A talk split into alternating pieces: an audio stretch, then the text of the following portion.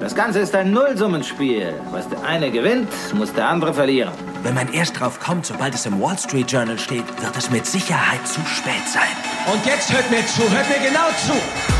This is a five train. The next stop is Wall Street. Investment Briefing, das Update von den Finanzmärkten. Hallo ihr Lieben, willkommen zu einer neuen Podcast-Folge. Anne Schwed hier, eure Geldexpertin mit allen wichtigen News von den Finanzmärkten. Es war zwar eine verkürzte Handelswoche wegen Ostern, dafür aber nicht weniger interessant.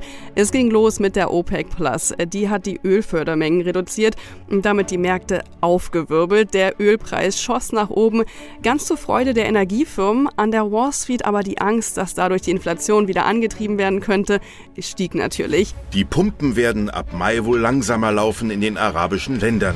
Acht Staaten, allen voran Saudi-Arabien, der Irak, die Vereinigten Arabischen Emirate und Kuwait, wollen ihr Öl ab Mai drosseln. Nach der Ankündigung stiegen die Ölpreise um etwa 8 Prozent an. Weiter im Fokus der Anleger, vor allem aber in Europa, ist das Drama um die Credit Suisse-Übernahme durch die UBS. Da ging es doch sehr emotional her diese Woche. Und zum Ende der Woche, trotz Feiertag, gab es dann auch noch die neuen Arbeitsmarktdaten aus den USA. Also langweilig wurde uns hier nicht, aber es gab auch wie immer tolle Gewinne zu machen, so kurz vor Ostern. Und die habe ich mir für euch natürlich ganz genau angeschaut.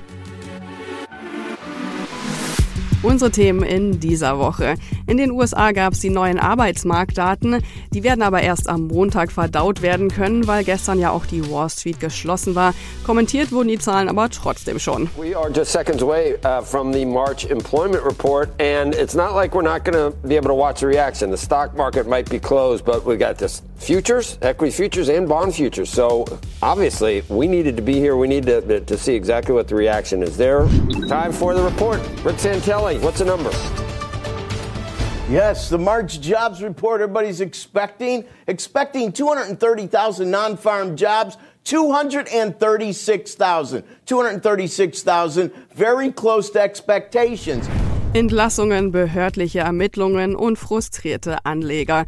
Die Credit Suisse legt nach 167 Jahren einen katastrophalen Abgang hin. Da kann die Entschuldigung noch so aufrichtig klingen. Dass wir sie alle enttäuscht haben, dafür bitte ich um Entschuldigung.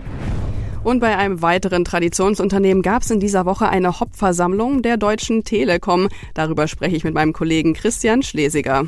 Ganz ungewohnt, aber die Telekom ist plötzlich der neue Star an der Börse. Das Unternehmen schreibt Rekordzahlen, der Kurs steigt und dann hat Telekom-Boss Tim Höttges in einer sehr geschickten Nachtaktion den Kurs der Telekom noch einmal zusätzlich gepusht. Und für alle Zocker unter euch gab es auch diese Woche wieder die Möglichkeit, sein Geld durch riskante Wetten zu vervielfachen.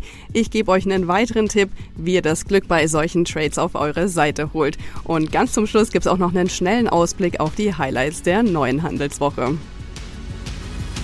Das sind unsere Themen heute. Die komplette Ausgabe hört ihr aber nur als Teil unserer Pioneer-Familie. Und gerade haben wir noch ein ganz besonderes Angebot für euch.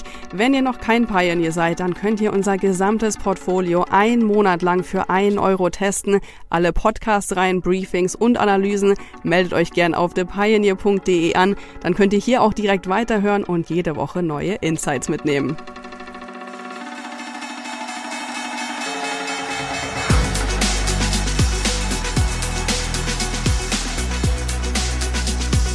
Investment Briefing, das Update von den Finanzmärkten.